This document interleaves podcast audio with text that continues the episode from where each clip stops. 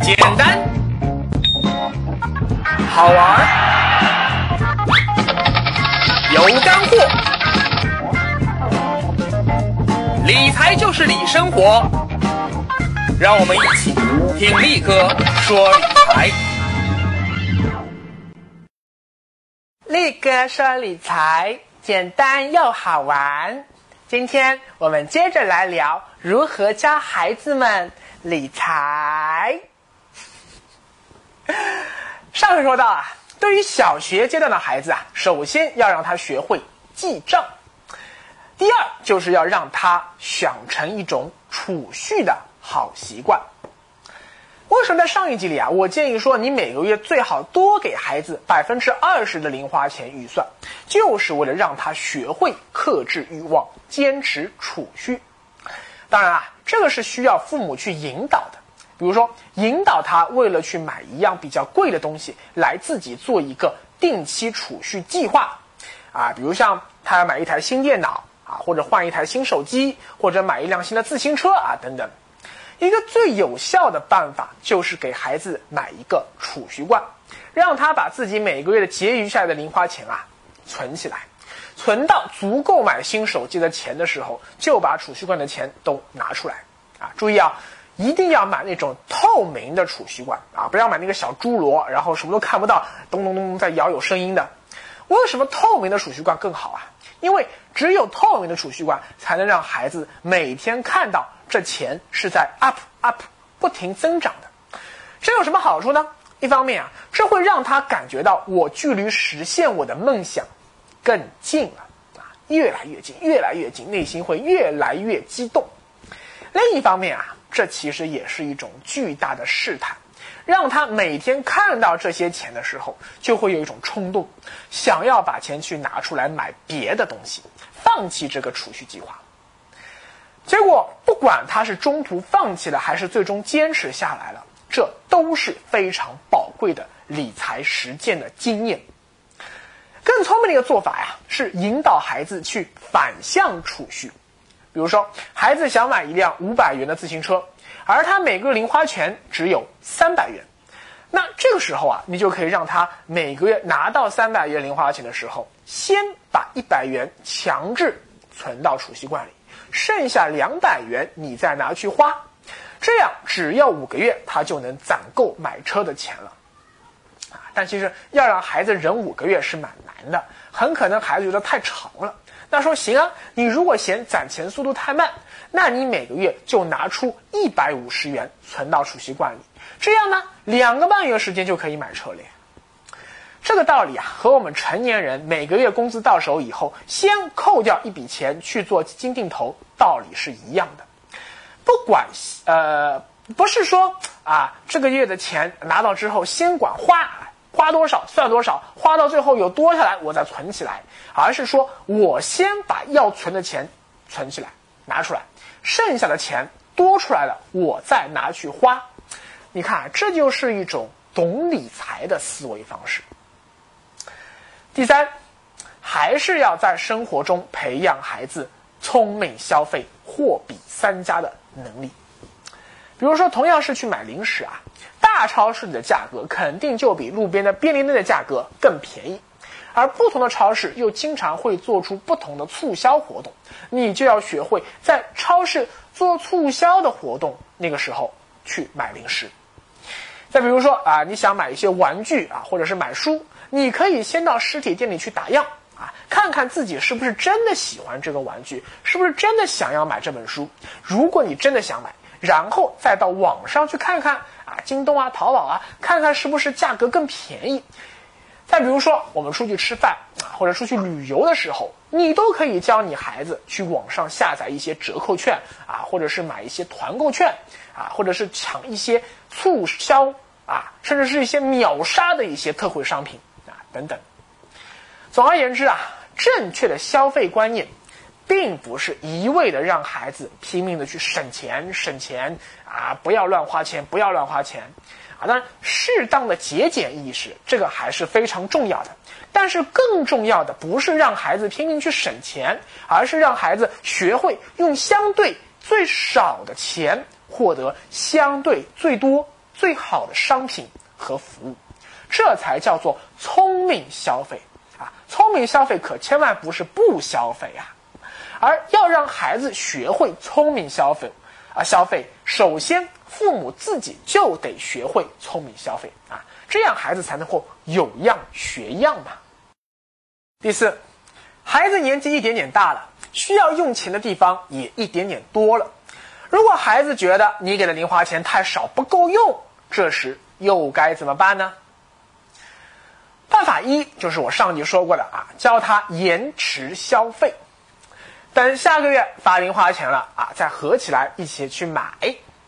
办法二啊是教他提前透支消费，老爸可以借钱给你提前去买，但是你要支付利息啊。比如说啊，你一个月零花钱应该是三百块吧，但是因为我提前一个月把你下个月的零花钱预支给你了，我就要扣掉三十元的利息啊，或者叫手续费吧，最后只能给你二百七十元。如果你要这二百七十元，下个月零花钱就没了；如果你不要，那下个月还是照样给你三百元。这个时候啊，孩子就会去算了，到底我要不要提前一个月？为了买上这个宝贝而损失这三十元零花钱呢？哎呀，算一下，权衡取舍嘛。现在啊，许多做父母的呀，都对在读大学的啊，或者说已经工作的孩子，三天两头信用卡透支还不出钱这事情非常，这咬牙切齿呀，恨的都是啊。经常银行打电话给父母啊，说你孩子欠款不还，再不还就要上黑名单，我就要去告他啦。为什么会这样啊？很大一个原因就是这些孩子没有从小接受过正确的提前消费教育。从理财角度看，我们不鼓励孩子总是去提前消费，但是你做父母的应该给孩子提前消费的选择权，让他自己知道延后消费它会带来好处，而提前消费会带来坏处。如果他小时候就已经体会到了提前消费的缺点，长大了才会在遇到信用卡这种没有钱也能潇洒一刷的魔鬼工具面前，他依然能够克制自己的消费冲动。而力哥所推荐的第三个相对更好的办法，就是培养孩子劳动赚钱、劳动致富的意识。但是孩子还小啊，你不可能让他到外面去打工挣钱嘛，所以只能让他在家里做做家务，去赚点小的零花钱。关于孩子做家务要不要给他报酬这个问题，在教育界一直是有争议的啊。有人说这么做挺好啊，让孩子知道通过自身劳动是能够获得物质回报的，但也有人说这么做不好，因为从经济学上说啊。家务劳动并不产生财富哦，它可是不算在 GDP 里面的呀。如果呃孩子做做家务劳动，这个妈妈给他工钱，那是不是可以这样说呢？妈妈做家务的时候劳动，那么孩子是不是也要给爸妈工钱呢？这个问题啊，我觉得吧，没有必要在孩子还很小的时候去上纲上线，洗洗袜子、扫扫地、刷刷碗，做一些力所能及的。但是平时孩子又嫌脏嫌累，不愿去干的家务活，然后呢，从爸妈那里赚到十块二十块钱的工钱，他花起这钱来就会特别的心疼。毕竟啊，这不是爸妈天经地义雷打不动给你的零花钱啊，是你自己辛苦赚来的血汗钱。他一旦养成这样一种劳动赚钱的意识，啊，对他一生都是非常重要的啊。别整天梦想着天上会掉馅饼，别总想着说爸妈赚钱很容易。另外，在小学阶段啊，你做父母的也可以带孩子去玩一些能够提高财商的游戏，比如说大富翁游戏啊，大家很熟悉吧？还有更复杂一点的，力哥之前也提到过的现金流游戏啊，这个这些游戏啊，力哥以后会专门做节目来讲解的。这样有什么好处呢？就是让孩子能够在愉快的心情中，通过娱乐来学习理财知识，这肯定要比单纯的灌输知识要有用的多。力哥说理财简单又好玩，跟着力哥走，理财不用愁。而到了十三到十八岁的中学阶段，对孩子的财商教育就要更上一层楼了。啊，没错，这时候你就得真的好好去教他投资的学问了。首先啊，你要带他认识银行。银行啊，是我们学习投资理财的一扇大门啊！你要教他如何在银行开户，如何在 ATM 机上取钱和存钱，如何去转账汇款，活期储蓄和定期储蓄的利率是怎么算的，如何购买银行理财产品，如何比较各家银行理财产品的收益的高低，啊，尤其到了孩子上高中以后啊，那支出更多的时候啊，你可以给孩子办一张负数的信用卡。给孩子更大的透支消费的权限，让他自己去做选择啊！当然，如果孩子做不好选择，随便乱透支啊，这时候你也要及时的进行批评指正啊，并且暂时冻结他的账户。然后啊，你还要教他基金方面的知识，包括为什么说货币基金的收益比银行储蓄的利率要高啊？原因是什么？为什么债券基金是家庭金融资产的中流砥柱啊？为什么基金定投要比单纯的啊银行储蓄能获得更高的长期投资回报？包括他每年过年拿到的压岁钱，你也应该鼓励孩子通过买基金啊或者其他方式把这笔钱保存起来，让它不断的保值增值。虽然说你也应该去教他股票投资方面的一些基础知识。但是我建议你更应该去鼓励他通过基金定投这样的一种傻瓜投资的方式来间接的投资股市，这样就可以以相对更小的风险来获得股市投资回报，而不应该怎么说整天让他去看那些什么呃各种各样的炒股书籍呀、炒股秘籍呀，让他试图去通过预测股市涨跌来赚钱啊。这是一条很危险、很危险的道路。你孩子除非长大以后专的啊，专门真的要去做操盘手、做基金经理，否则的话，你就不应该让他把太多的时间精力用来研究股票上面，这样是得不偿失的。应该把时间更多的用来学习基础知识，以及以后去学习专业知识上面。啊，那除了股票基金，还有呃，像保险啊、啊黄金啊、把房子啊、啊包括 P to P 在内的各种各样的投资知识，你都应该一点一点告诉他。最终，你一定要让他形成强烈的投资风险意识和资产配置的观念。当然了，孩子上高中以后啊，在寒暑假期间，你也应该鼓励孩子多到外面去打工赚钱。这个时候，孩子的身体已经基本上发育的差不多了啊！你再让他在家里刷两个碗赚钱，哎，这个就有点不合适了嘛。不过，高中生出去打工，在在欧美国家那是很司空见惯的事情啊。但是在中国，哎呦，这可能真的就是一个看上去很美的一个想法了吧？因为我们的高中生啊，啊，从力哥读高中那会儿，一直到现在的高中生。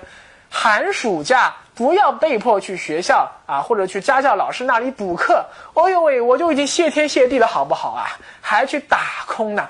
我哪有这个时间啊？你发现了没有？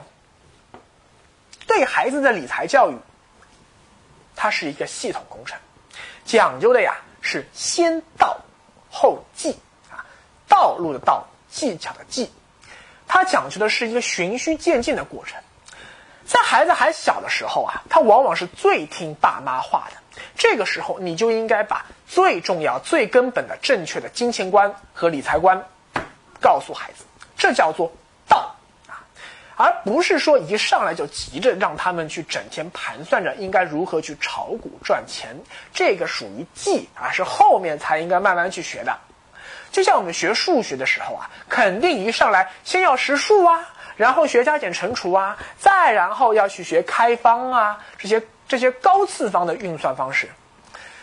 到了上小学以后啊，这就要去既灌输正确的理财的道，也同时要开始教他正确有用的技。而到了上中学以后啊，则要更多的啊，或者说越来越多的去教他可以用于实战的投资理财的那些个技啊，就是技巧。这些理财的技啊，晚一点学，木有关系啊。像力哥都是上了二十岁以后才开始学的，没关系啊。但是影响一生的道，一定要趁孩子三观还没有形成的时候，赶快深深的印在他的心底。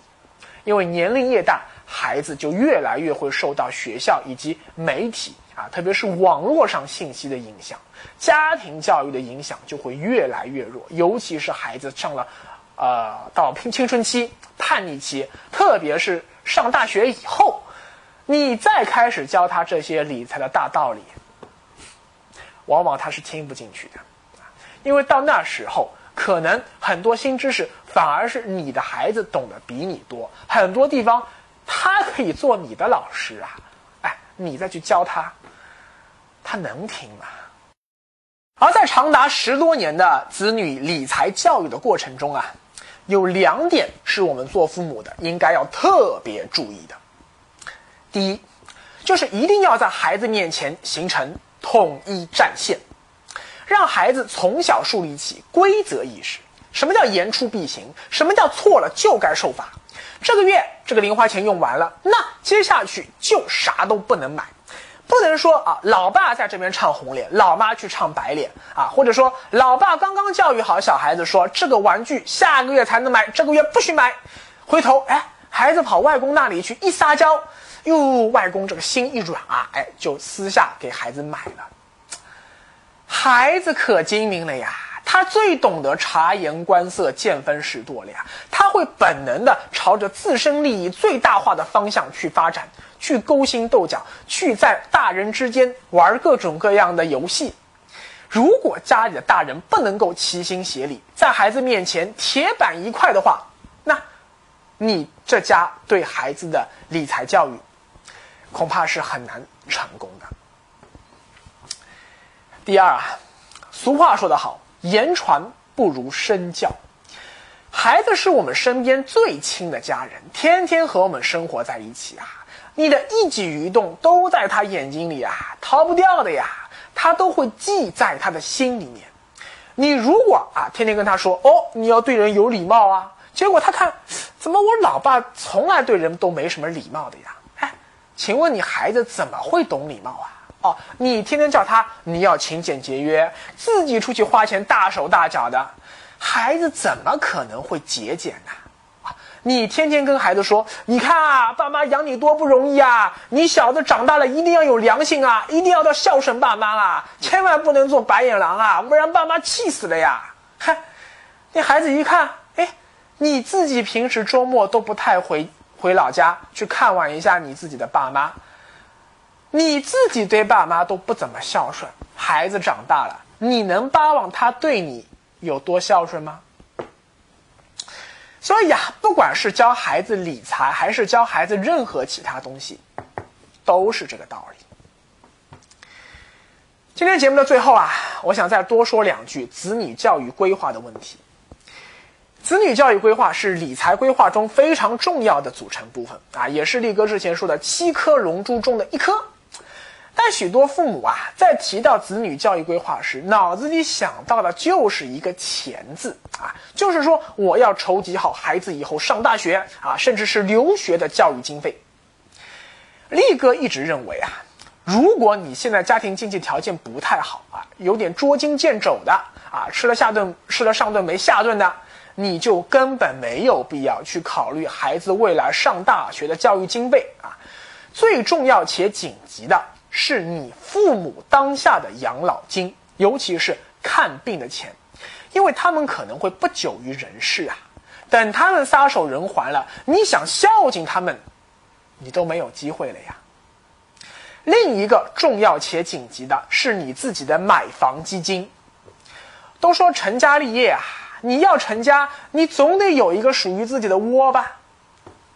再接下去，你要考虑的是重要但不紧急的你自己未来的养老基金，最后才是考虑同样重要但不紧急的子女教育基金。